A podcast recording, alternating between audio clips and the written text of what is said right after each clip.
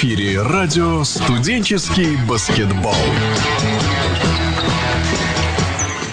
Добрый день, господа. Мы рады приветствовать вас в прямом эфире радио «Студенческий баскетбол». Э, сегодня мы работаем во вторник и работаем по следам мероприятия в Белграде, праздники студенческого баскетбола, который состоялся в самом начале февраля. Э, в гостях у нас сегодня один из лучших третьих номеров европейского баскетбола 70-х, начала 80-х, легендарный олимпийский чемпион Сеула Сергей Николаевич Тараканов. Сергей Николаевич, добрый день, рад вас слышать. Да, здравствуйте. Несколько дней назад вы вернулись из Белграда. Есть убеждение, что поездка имела смысл? Ну да, конечно, такое событие. Я думаю, что было интересно участникам, было интересно зрителям. Их было, ну, скажем так, хотелось бы, чтобы было больше, но тем не менее они были. Та Югославия, в которую ездили игроком, и эта Сербия, в которой побывали три дня назад, насколько разные страны? Внешне я не особо, не особо заметил различий. Так, достаточно все скромно, я бы сказал так, в Белграде, мне показалось. Тем более погода такая, ветер сильный, снег. Перед э, самим мероприятием вы побывали на пресс-конференции, на которой присутствовало 100 журналистов э, примерно. Э, ваши фотографии, которые сохранились с этой пресс-конференции, запечатлели довольно такой, ну, философски задумчиво ваше выражение лица. Самый дельный вопрос, который довелось услышать на этой пресс-конференции. Ну, вы знаете, у меня их было много в моей жизни, поэтому, наверное, может быть такой взгляд тоже, может быть, этим, с этим связано. Дельные вопросы они более-менее все одинаковые, поэтому, естественно, касалось э, прошлого, естественно, касалось, касалось каких-то прошлых игр, встреч, и ясно, что журналисты очень подкованы, часто такого не наблюдается у нас, очень подкованы, знают, любят и гордятся игроками вот тех поколений. Я застал два поколения. Поколение э, Далипагиса, Далибашича, Кивчановича, те, которые играли на Олимпиаде в Москве, и до этого потом был какой-то переходный период, и пришло вот второе поколение, начиная там с э, Дражин Петрович, э, Дина Раджа, который, кстати, играл всю игру с ветеранами, э, Кукач, все вот, все, все, все, все. Сегодняшний тренер Радович, который тоже был в этом поколении в Олимпийской сборной 88 года. Несколько лет назад э, Сабонису довелось поучаствовать ну, просто в эпическом интервью в Днепропетровске, где у него спросили, в каком виде спорта он стал олимпийским чемпионом. Э, вы за время игроком, тренером отвечали на тысячу вопросов журналистов. На ваш взгляд, у нас э, в этой профессии больше дилетантов или профессионалов? Ну, я имею дело все-таки в основном со спортивными журналистами. Мне таких вопросов не задавали, к счастью, потому что я не знаю, как я бы отреагировал. Наверное, бы встал, ушел. Ну, нужно быть профессионалом в любой отрасли. Если ты спортсмен, то, наверное, не должен допускать каких-то ляпов в своей профессии, так же, как и журналисты, так же, как любые другие. Вот это я называю поколение троечников, знаете, вот такое, когда люди, когда они вроде бы как и, и не очень хорошо, и не очень плохо. По мне, так уже лучше быть совсем плохим. Но вот троечники, вот я вот не люблю такое, такое понимание жизни и отношения к жизни. Далее был матч легенд. Вообще с какими эмоциями за такими играми наблюдаете ваше отношение к такого рода играм?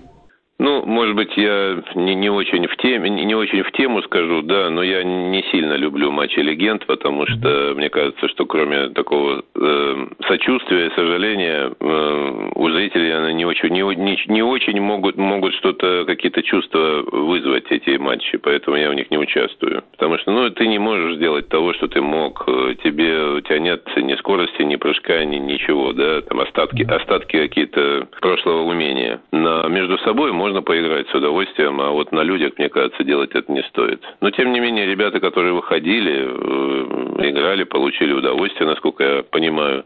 Ребят с, э, с, с именами было достаточно. Были и более молодое поколение, которое еще не забыло вкус побед. И как это делается, тот же Игорь Куделин, Захар Пашутин, бегали Павел Астахов, там очень неплохо трехочковые бросал. Вот, но матч такой был ровный, больше, конечно, это все-таки такое шоу, никак не могли совладать с тем, чтобы сделать это красиво и результативно. Красиво, может быть, делали, но часто не результативно.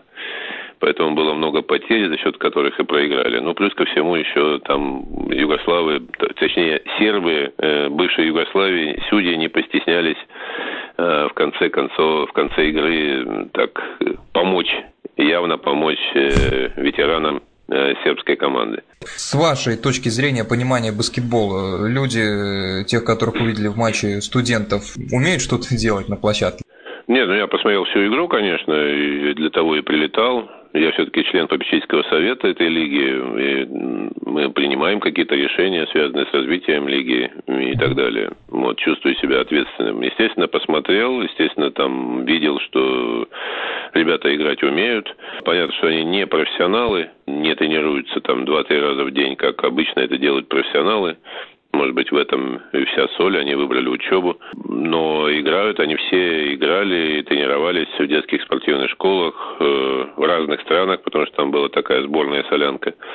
Понятно, что ребята талантливые, у кого-то, ну, просто меньше шансов, потому что э, с ростом, допустим, 2 метра играть в профессиональной команде центрового сложно, да, и там по разным причинам не пошло дальше. Кто-то не захотел, кого-то травма, кого-то еще что-то, но то, что люди обученные, может быть, не до конца, может быть, не, не, не до конца раскрывшие свой талант, тут э, очевидно, чего-то не хватает, но им это нравится, и нравится играть, у них есть такой шанс в жизни. Э, я им просто завидую по-хорошему, потому что, ну, я в свои годы, чтобы мне в студенческие годы, не будучи профессиональным спортсменом, если повести меня в Белград, э, э, хорошо организовано все, играть в матче звезд, так называемых, с, с иностранными звездами и командами, ездить в чемпионате международной студенческой лиги по, по городам и весям, да, ну, мне кажется, можно позавидовать только. Вы слушаете радио «Студенческий баскетбол». Господа, мы продолжаем. Э, к событиям Белграда мы э, приурочиваем небольшой ретро-разговор на тему самых ярких матчей СССР Югославия. Так как у нас в гостях Сергей Тараканов, э, это был те матчи, в которых Сергей Николаевич принимал участие лично. Сергей Николаевич, начнем с Олимпиады 80, Москва. Сергей Белов сказал, что свою бронзовую медаль он выбросил, и ее дальнейшая судьба ему абсолютно неинтересна. Что сделали со своей медалью Москвы?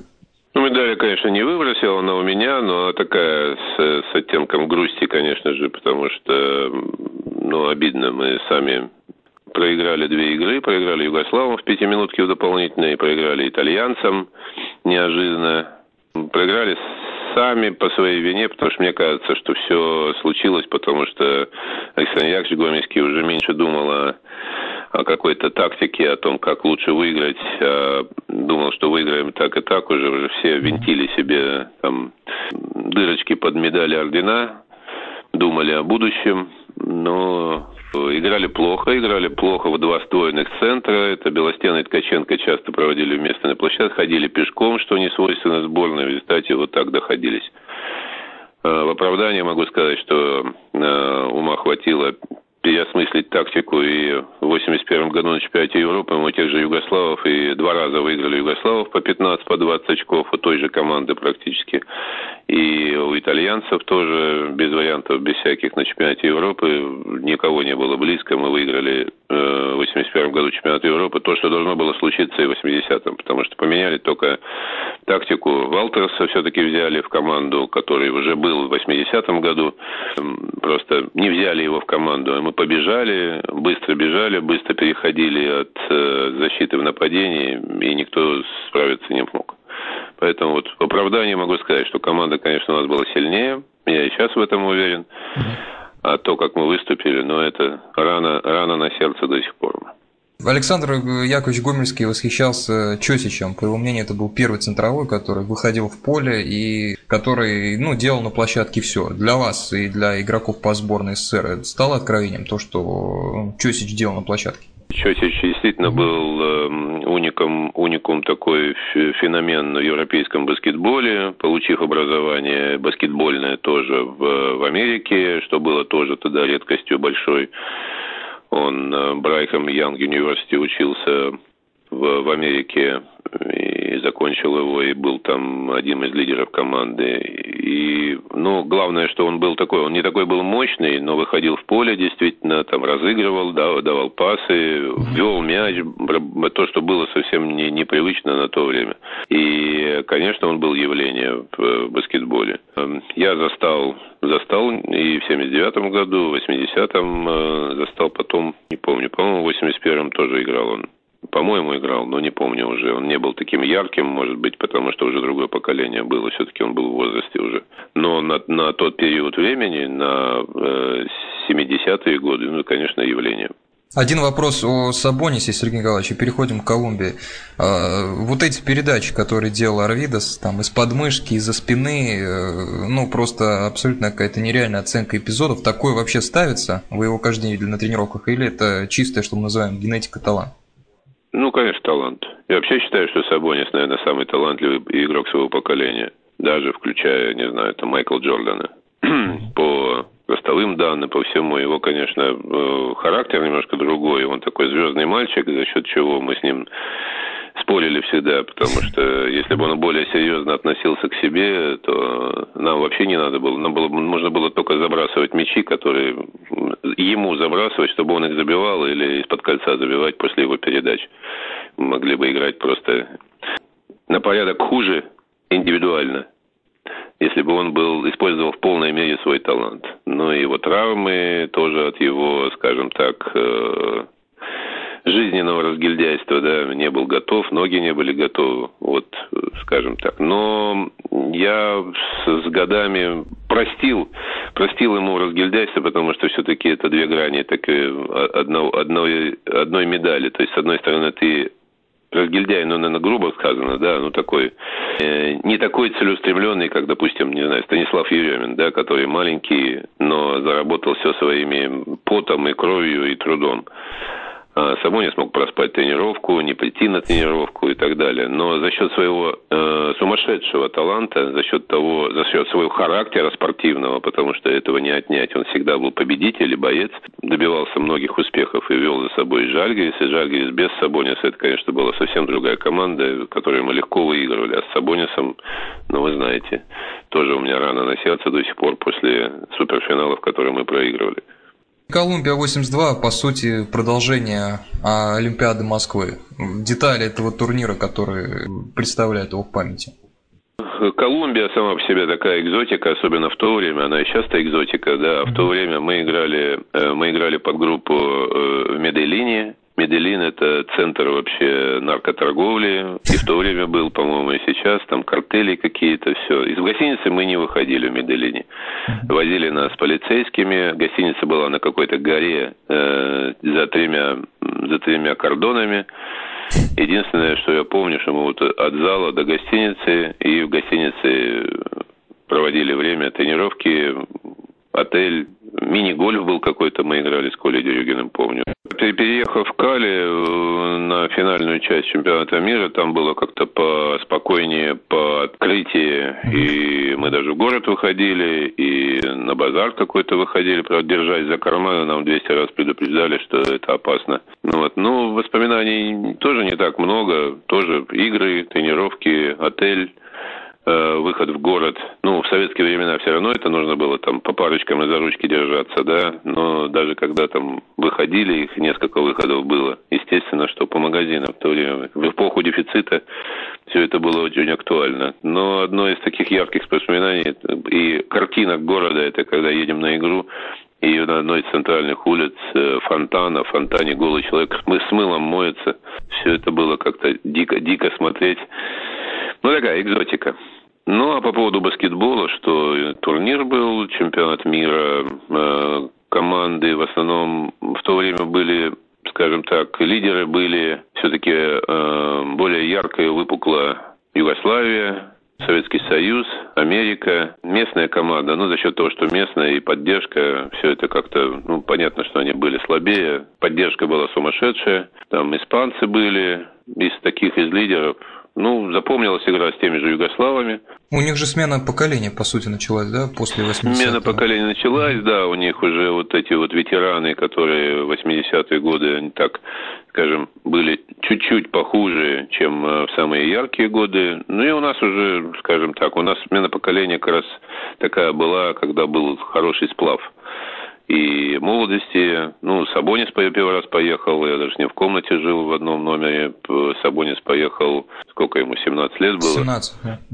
17 лет было. Понятно, что это очень талантливый парень. Он еще плохо по-русски говорил, так э, все худенький, стройненький. Но играл он мало, конечно, в то время. Но Гомельский правильно сделал, что его взял, потому что это уже началась его эра. Команда у нас была хорошая и, и, и опытная достаточно. Все. В финале мы играли с американцами достаточно ну, уже уверенно выигрывали. В результате мы в финале играли с американцами и выиграли. На последней секунде был шанс у американцев э, забить. Док Риверс, Риверс, сегодняшний тренер э, Лос-Анджелес Клиперс, хороший игрок, в Атланте играл всю, всю большую, большую часть карьеры. Промазал последним броском, мог э, выиграть игру но промазал, но по большому счету мы сами довели до этого, потому что легко уже достаточно, ну не легко, но выигрывали уверенно в последнюю, последнюю минуту несколько раз потеряли мяч. Победили, стали чемпионами мира, и его эмоций было много.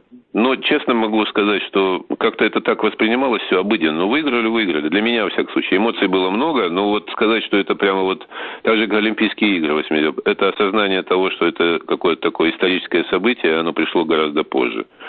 Особенно сегодня на фоне выступлений там, сборной России и так далее. А тогда, ну, второе место это точно была катастрофа, а первое, ну, само собой. Человек, о котором вас хочу спросить, не имеет отношения ни к Югославии, ни к СССР, но о нем нельзя не спросить с точки зрения ну, здорового интереса от баскетбола. Оскар Шмидт. Ну, один из самых уникальных рок-н-ролльных персонажей баскетбола. Вы против него играли. Что этот человек умел делать на площадке? Да, он феноменальный человек нападений. Конечно, в защите все это было не, не так ярко и не так, э, не на таком уровне, как нападение, но в нападении он совершенно феноменальный человек. Причем до сих пор для меня загадка, если честно, почему, э, почему и как. Э, потому что не обладая какие-то, он никогда не забивал сверху. Я вообще не видел, чтобы он сверху забивал. Моего роста примерно 2 метра у него, да, и, ну, совершенно феноменальной рукой, совершенно феноменальным психологическим состоянием, то есть уверенностью в себе. Он там по 40 очков валил, даже когда его... Я, много он нам крови попортил, кстати, на Олимпиаде. Было, правда, там... Я его персонально держал тоже какое-то время. Э, где-то удавалось, где-то нет. Э, ну и судьи к нему тоже уже в то время относились, э, скажем так, любое касание свистели. Ну, как мне казалось, во всяком случае, субъективный взгляд на историю, да, на эту. Но то, что он феноменальный в нападении, есть несколько личностей таких на моей истории. Тот же Петрович, которым, с которым связано там много тоже историй. Дражин Петрович, погибший ну, совершенно нестандартные, неожиданные ходы находил, и он просто гений в нападении был. Так же, как на, на, той, же, на той же ступени стоит и Оскар Шмидт. Он американцам забивал по 40 очков, и, ну, просто совершенно феноменальный. У него, кстати, большие проблемы со здоровьем, насколько я знаю, да, к сожалению. Чемпионат мира 86 -го года, спрошу только о матче с Югославией. 51 а, секунда, минус 9. Трехочковый бросок, который бросал Сабонис, это уже был такой бросок отчаяния от э, на авось, называется, или это было бросок вписанный в какую-то комбинацию? Было решение, как отыграть минус 9 за 50 секунд? все было экспромтом, нам нужно было атаковать быстро и забивать. Естественно, лучше трехочковый. Поэтому все сложилось, то, то как могло сложиться, наверное, только единожды в жизни. Но так и сложилось. Три трехочковых, и потом в пятиминутке, так уже борьба нервов, тоже в основном с фолов.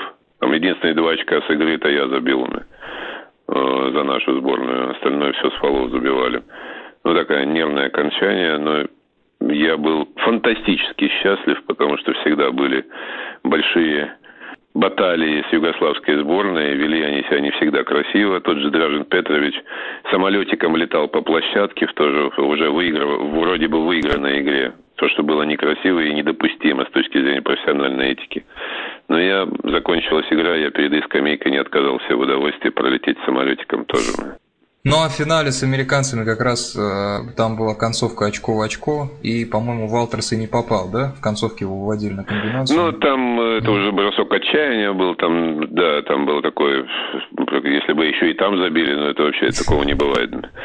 Вот. Но мы по ходу проигрывали 20 очков. Проигрывали не по игре, проигрывали только по дисциплине, потому что не было такого рисунка. А когда вот э, петух жареный клюнул, начали играть, э, э, скажем так, тоже не сильно дисциплинированно, но очень агрессивно и быстро. В результате там Хомичус, моя там какая-то лепта была, да, Хомич, э, те люди, которые больше готовились потому что, ну, как раз тут у меня претензия там, к, к Сабонису, Куртинайцу, которые так, не знаю, то ли на эйфории, то ли на то, что по, по образу подобию к Жальгерису, как они вели себя, то есть не было подготовки должной к финалу, тем более, чем, тем более к финалу чемпионата. Все-таки это чемпионат мира, который раз был. Тогда такого ощущения не было, наверное, все-таки, что это раз в четыре года чемпионат, что нужно тут все все силы приложить, все усилия и Космилич, а потом трава не горит. Ну вот, два очка нам не хватило, хотя совершенно точно мы были не хуже той команды, несмотря на то, что там играли достаточно известные в, в ближайшем будущем игроки. Адмирал Робинсон играл там, этот и Кенни Смит играл там, и раньше знал все фамилии, помнил, сейчас уже стал уходит из памяти. И главный матч в вашей жизни с Югославией, Сергей Николаевич, последнее олимпийское золото. А, матч с Югославией Сеул 88. Что вообще происходило в гостинице вечером за день до игры? Какие звучали вещи? Ну, наверное, самая такая интересная ситуация э, была после первой проигранной игры. Э, мы первую самую игру и последнюю играли на пяде со сборной Югославии с нашими главными соперниками. И могу сказать, что э, мы впервые за все время подготовки играли вместе с Сабонисом. Потому что Сабонис э, ни одной тренировки с нами не провел, провел, начал тренироваться только с нами в Сеуле уже, когда мы приехали за несколько дней до Олимпиады. Он э, лечился, был в Портленде в Америке, э, у него были порваны ахиллы, его залечивали, там травма, реабилитация и так далее. Мы готовились Э, совершенно в другой баскетбол. Готовились долго, упорно, много играли, много, много были на сборах. И игра была совершенно другая. У нас Волков играл центрового. То есть мы играли маленьким составом, быстро. Э, и приход Сабониса поломал практически всю игру. Понятно, что он феномен, и игра строилась э, с ним по-другому совершенно. Но вот этот процесс, он занимает время, и Первая игра с Югославами, конечно, там, по-моему, очков 15 мы проиграли и по игре, и без вариантов. И все уже похоронили, там были уже статьи в газетах, слава богу, тогда интернета не было, и мы особо ничего не знали, не читали, но потом оказалось, что там уже такие статьи вышли в газетах центральных, и все, все поставили крест уже, все противники потирали руки, Гомельского снимали и так далее. Там, все. А он пришел и сказал, все, самую плохую игру вы уже сыграли, все, теперь будем всех побеждать.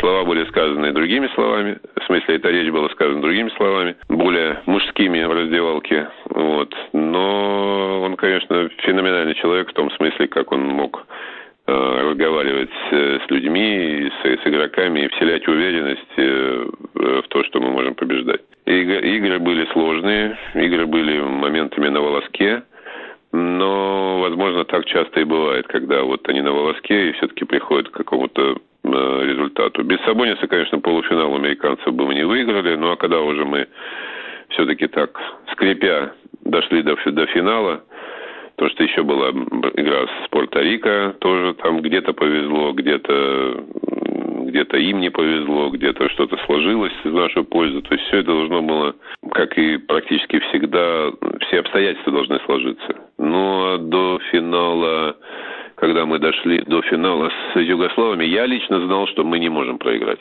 Во-первых, мы у них все время выигрывали, они нас уже боялись. Мы выигрывали, причем игры те, которые часто, ну, нельзя нельзя проиграть. Такое было в 86 году, такое было в 88 году на предолимпийском турнире мы играли, так как не участвовали мы в, в, в Олимпийских играх. И в 87 88 году был предолимпийский турнир в Голландии, и мы тоже проигрывали чуть ли не 15 очков по втором тайме, и все-таки переломили игру и выиграли. То есть у них уже был какой-то комплекс. Примерно так же складывалось. Мы там очков 12-13 проигрывали. Но, тем не менее, я был уверен, что мы выиграем. Вот я бы, не знаю, я бы себе не простил никогда. Поэтому какие слова говорил Гомельский? Ну, естественно, говорил, что мы должны, мы обязаны. Я в деталях уже не помню. Все это стирается из памяти, потому что остается, остаются какие-то такие флеши, такие вспышки, которые э, есть в памяти. Но вот таких деталей, к сожалению, у меня потерялись видеокассеты, потому что я единственный ходил с видеокамерой там и много снимал, но у меня потерялись там. Очень большая беда случилась, потерялись кассеты, и вот это было бы, конечно, очень ценные золотые кадры, которые были бы интересны, ну уж как минимум для личного просмотра, для нашего внутреннего. И освежили бы то, что, то, что в памяти стирается. Сергей Белов говорил, что Гомельский часто в полуфиналах сжигал команду собственную излишней жаждой победы, и что-то похожее э, у Александра Яковлевича видели?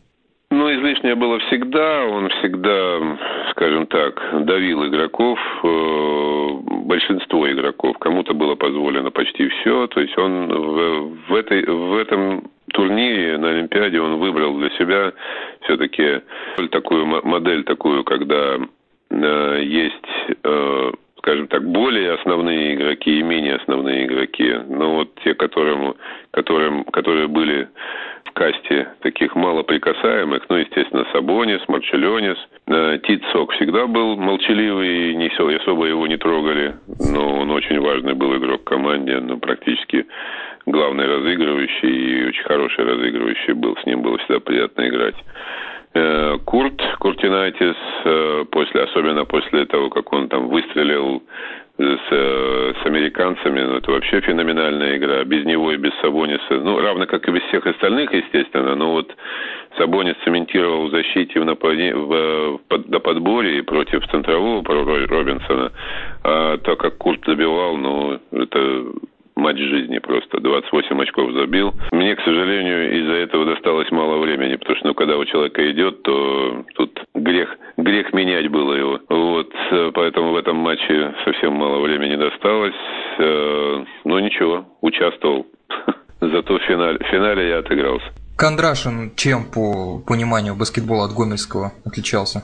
Ну, Кондрашин был больше, больше стратег. Гомельский был больше психолог, который э, скажем так, управлял командой методом кнута-пряника, боялись его и так далее. Но Кондрашин был больше стратег, больше в деталях баскетбола, больше нюансы замены и так далее. То есть э, они в этом смысле абсолютно отличались.